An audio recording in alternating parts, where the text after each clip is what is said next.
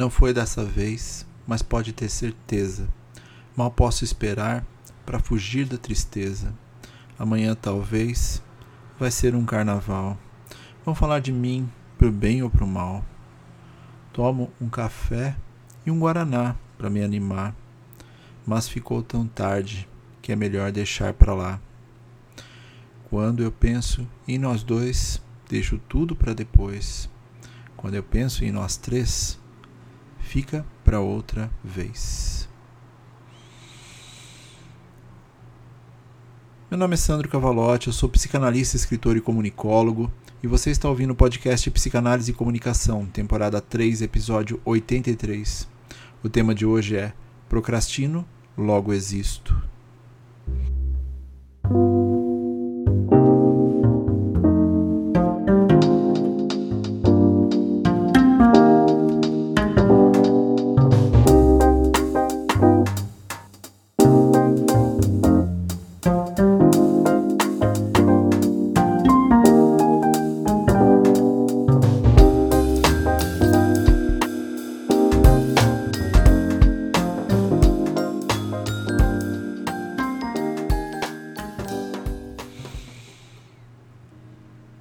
Uma coisa que eu acho que precisa ser dita já faz um tempo é: nós, psicanalistas, também sofremos incidências em nossa psique.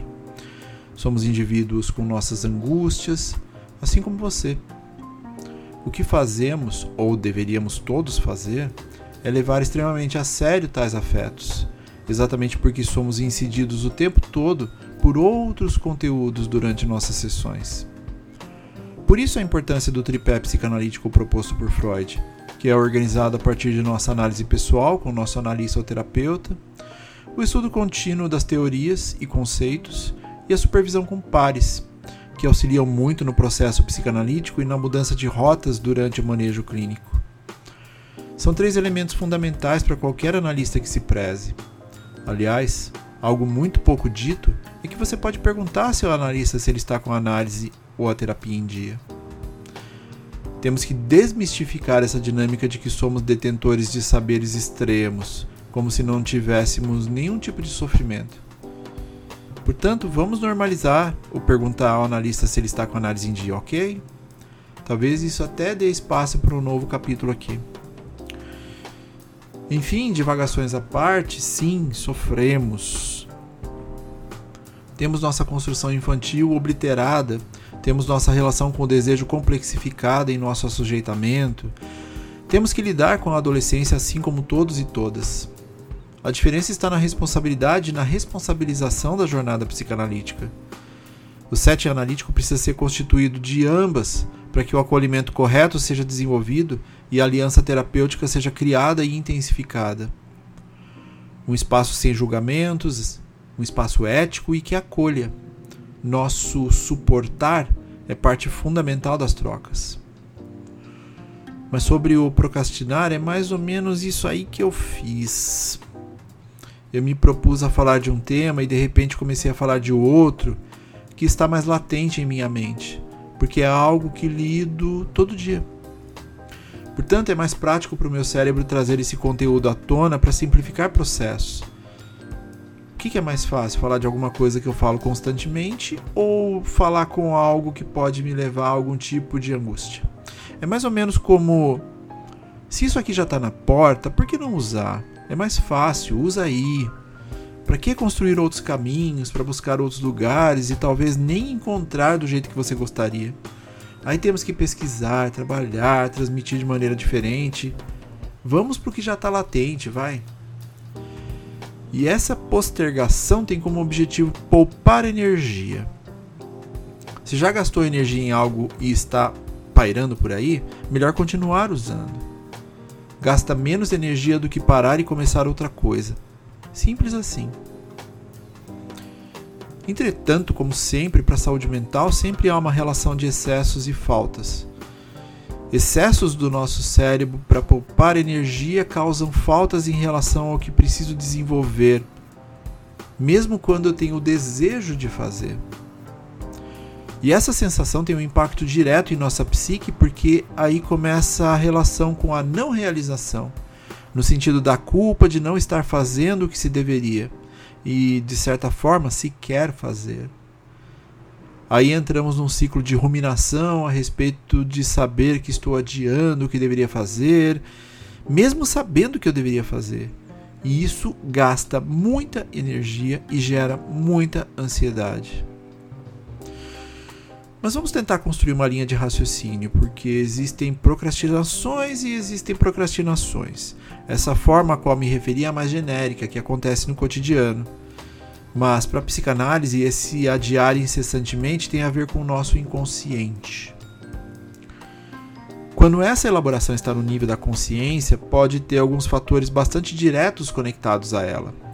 Uma tarefa que não dá prazer, ou que você imagina que está além das suas capacidades, são situações que acontecem todo dia. A relação com o desafio em si pode trazer essas pequenas angústias caso não estejamos preparados. Aí entram as questões da dúvida de si, do autoflagelo como forma de sustentação de afetos, do adiar para evitar o sofrimento de ter que lidar com o novo, por exemplo. A preguiça é algo bastante preponderante quando falamos de questões cotidianas, porque optaremos por deixar para a última hora em troca de fazer o que nos dá prazer mais rápido. As redes sociais já capturaram esse nosso modus operandi e nos oferecem um banquete de opções de microestímulos nesse sentido. Quem não se perdeu no Instagram no TikTok quando deveria estar elaborando relatórios ou trabalhos escolares? Nada é por acaso quando se pensa na internet e na necessidade de atenção. Seremos sempre reféns da tecnologia caso não tomemos alguns passos em direção a manter-nos passivos para a influência da rede. Permitir-se distrair é mais prático do que organizar atenção e foco. Então, de forma consciente, é uma preferência nossa o adiar. Algumas pessoas porque sabem que conseguirão entregar, por mais que não admitam isso. E outras conviverão com o medo de não ser suficiente. Prazer no desprazer é isso, o medo também é um afeto. A racionalização, que é o mecanismo de defesa, irá trazer diversas desculpas para não avançar. Portanto, situar-se na realidade é a melhor maneira de começar a dar os primeiros passos em direção ao executar. Se formos para a linha da inconsciência, algumas relações infantis e constitutivas de cada um de nós podem estar impedindo a execução das tarefas. Alguma conexão infantil não perceptível pode estar fazendo com que nos mantenhamos no lugar que estamos. Tudo isso para evitar algum tipo de sofrimento.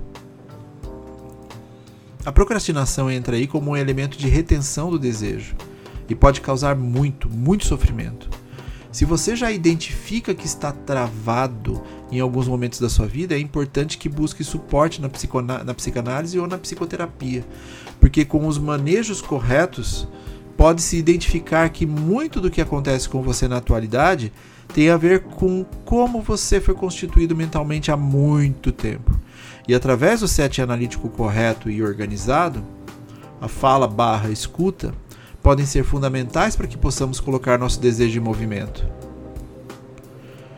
Não há uma fórmula pronta para que possamos dar os primeiros passos, mas Desmembrar a atividade em partes menores pode fazer com que você tenha uma percepção de realização que pode motivar a caminhada. Construir não apenas um final, mas várias pequenas conquistas a partir dessa finalização pode realmente mudar alguma coisa. Mesmo uma tarefa que nunca foi realizada, que automaticamente nos gerará angústia. O medo de não dar conta poderá se apresentar, aí vamos adiando fatiar o desafio em partes pode ajudar muito na execução. O contrário da tarefa desafiadora é a tarefa que não agrega muito ao nosso desejo. Aí a procrastinação vem de uma outra forma, como um afeto de descaso e não de receio. Diluir em momentos específicos pode auxiliar bastante e trazer um sentido de obrigação ao que não se quer realizar também pode ajudar. Afinal, a racionalização nesse sentido pode ajudar bastante. Porque algumas coisas não têm motivação real, só são obrigações mesmo.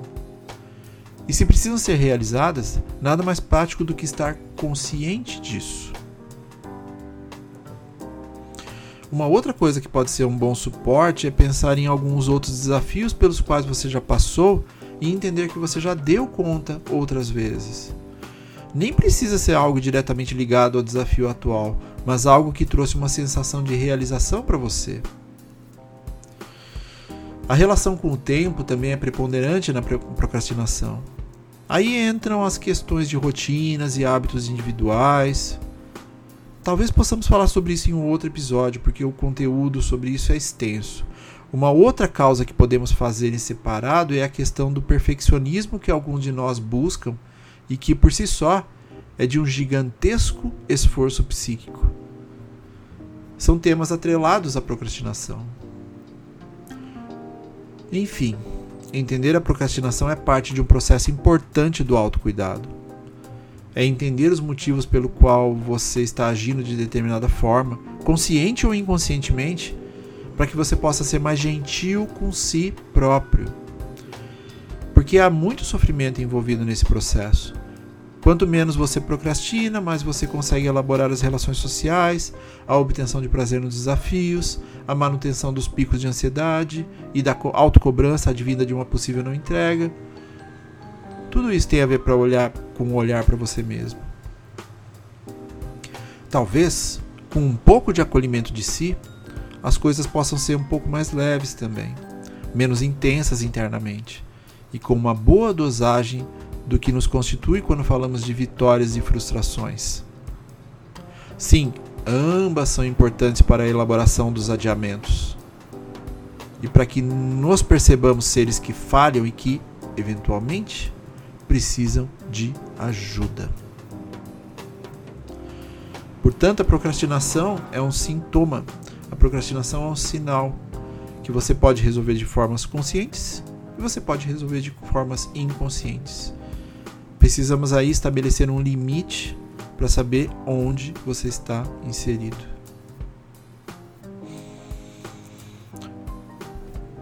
E a música do Pato Fu do início chama-se Depois. E acho que o refrão é perfeitinho porque estamos falando hoje, mesmo que de um jeito simbólico. E é uma forma bem divertida de olhar para o que adiamos. Aliás, eu tenho certeza de, de estar meio ausente nesse espaço e eu prometo que eu vou ocupá-lo mais a partir desse, desses dias. E agora eu já posso falar um pouco mais do que eu tenho feito nos últimos meses. Eu desenvolvi uma expansão para esse espaço, chamado de Mal-Estar e Linguagem, Psicanálise e Comunicação. Eu estou literalmente desenvolvendo uma comunidade para que possamos realizar as trocas sobre os dois assuntos principais daqui, psicanálise e comunicação, e elaborar um pouco mais as questões envolvidas. O primeiro fragmento, no formato de aula modular, terá como tema psicanálise clássica versus psicanálise contemporânea. E o lançamento será em 1 de novembro, e assim que o link para participação estiver disponível, eu compartilho com vocês, caso vocês tenham interesse. E ah, algumas pessoas me disseram que não adquiriram o livro Psicanálise e Comunicação Volume 1 porque a Amazon está com frete muito caro. Caso seja o caso de algum de vocês, entre em contato comigo pelas redes sociais, pelo site, pelo WhatsApp, que eu faço um cálculo de envio pessoal através de algumas ferramentas aqui. Provavelmente vai baratear um pouco. Aí eu mesmo enviarei o livro caso o frete fique mais em conta, ok? E se quiser que faça alguma declaração, algum apontamento, ou alguma dedicatória no início do livro, é só me dizer. Enfim, nos vemos na jornada e fiquem bem.